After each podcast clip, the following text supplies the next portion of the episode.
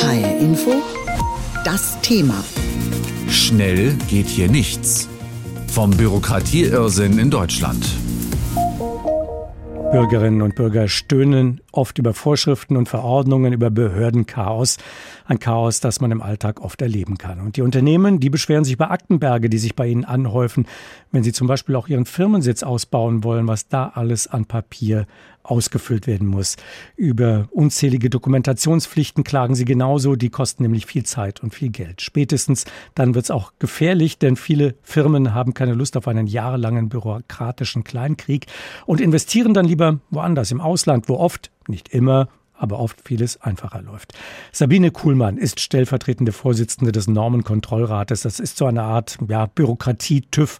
Als Professorin an der Uni Potsdam beschäftigt sie sich auch mit der Frage, wie wir mit weniger Bürokratie auskommen. Und ich habe sie gefragt, stimmt es wirklich, dass Deutschland besonders bürokratisch ist und dass unsere Nachbarn in Europa vieles einfacher und pragmatischer regeln? Also ich denke an dem Bild oder Klischee, dass Deutschland sehr bürokratisch ist, ist auf jeden Fall was dran. Was aber nicht heißt, dass Deutschland nun das bürokratischste Land ist oder dass es kein anderes Land in Europa gibt, das nicht vielleicht ähnlich bürokratisch ist. Ich würde da mal an Frankreich erinnern. Deutschland und Frankreich haben eine gemeinsame, sehr legalistische oder verrechtlichte Verwaltungskultur. Also da sind uns unsere französischen Nachbarn teilweise nicht nicht so unähnlich. Aber es gibt natürlich eine Reihe von Ländern, die skandinavischen Ländern, die angelsächsischen Länder, die weniger bürokratisch sind. Das hat aber auch mit historischen Gegebenheiten zum Teil zu tun. Woran könnte es denn gerade in Deutschland liegen, dass hier die Bürokratie so manchmal für die Bürger ja geradezu überbordend erscheint? Hat es etwas auch damit zu tun, dass Gesetze besonders genau ausgelegt werden, dass die Vorschriften entsprechend ziseliert sind? Ja, also sicherlich haben wir, wie ich schon erwähnte, diese Neigung, auch kulturell bedingt, alles zu verrechtlichen. Das hat etwas mit der deutschen Verwaltungskultur als einer eben sehr rechtsstaatlich, legalistisch geprägten Kultur zu tun. Es hat auch unter anderem mit der Verwaltungsgerichtsbarkeit zu tun, also möchte alles gerichtsfest machen. Und ich möchte aber auch noch den Verwaltungsföderalismus erwähnen.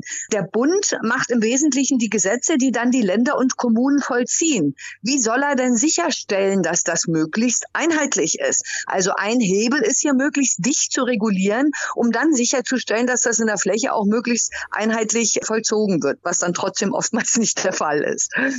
Die Welt wird immer komplexer, so hat man ja den Eindruck. Äh, und äh, der Gesetzgeber versucht ja auch oft, allen wirklich gerecht zu werden, auch allen Wechselfällen des Lebens irgendwo gerecht zu werden, Antworten auf alles zu finden, macht es eben auch dieser Anspruch so komplex, so schwierig und so bürokratisch. Ja, das ist richtig. Einerseits ist natürlich diese Einzelfallgerechtigkeit, wie wir sagen, ein guter Anspruch, um möglichst, wie Sie sagen, allen Lebenslagen gerecht zu werden, auch gerecht zu handeln als Staat. Ja.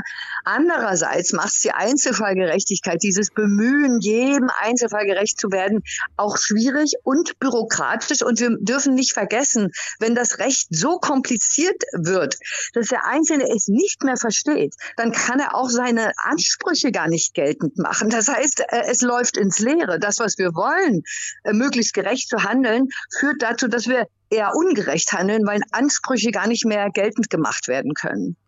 Liegt es aber auch nicht daran, dass die Behörden unter Umständen auch schlecht organisiert sind? Viele Bürgerinnen und Bürger haben ja oft den Eindruck, dass manchmal die linke Hand dort nicht weiß, was die rechte eigentlich tut, dass es geradezu kafkaesk äh, werden kann, wenn man versucht, äh, eine Mail vom Finanzamt zu bekommen und man dort darauf besteht, einem nun einen gedruckten Brief mit der Post zu schicken, auch wenn es eine sehr eilige, eine brandeilige Angelegenheit ist. Äh, stehen sich die Behörden da manchmal selbst im Weg? Ja, das ist natürlich ein weiterer Punkt und Aspekt von Bürokratisierung, Koordination, also dass Behörden sich schlecht miteinander abstimmen. Und da haben Sie einen wichtigen Aspekt nochmal angesprochen, nämlich die Digitalisierung. Und da ist ein Blick auf einige europäische Nachbarn für uns äh, in Deutschland natürlich tatsächlich frustrierend, weil wir da extrem hinterherhängen. Das heißt, dieser ganze Punkt Digitalisierung, digitale Leistungen von öffentlichen Stellen zu erhalten aus Bürgersicht, das das hängt unglaublich hinterher und hier muss Deutschland auch wirklich schneller werden in Fragen der Verwaltungsdigitalisierung. Hier gibt es ja schon mal einige Ansätze, jetzt etwa Studentinnen und Studenten, die ihren BAföG-Antrag online stellen können, aber es das heißt, am Ende würde eben doch ein Drucker stehen und das Ganze würde dann abgeheftet werden und das mag dann vielleicht ja auch symptomatisch sein. Schon viele Bundesregierungen haben sich auf die Fahnen geschrieben, den Bürokratiedschungel endlich zu lichten und sind damit dann doch immer wieder gescheitert. So musste man doch zumindest den Eindruck gewinnen. Jetzt setzt die Ampel zu einem neuen Versuch an. Was glauben Sie, wie stehen die Chancen, dass es diesmal klappt? Ja, also die Beharrungskräfte sind enorm. Ja, also da sollte man auch realistisch bleiben. Ich denke, der Versuch ist richtig. Ich denke, es ist auch richtig, das Thema immer wieder auf die Agenda zu setzen. Aber man muss realistisch bleiben. Die Kräfte, die mehr Bürokratie, mehr Regulierung schaffen oder die dafür sorgen, die Strukturen und Akteure, äh, dass es dazu kommt, dass wir mehr Regulierung haben, die sind einfach immer stärker und wirkmächtiger als die Kräfte, die gegen Bürokratie sind.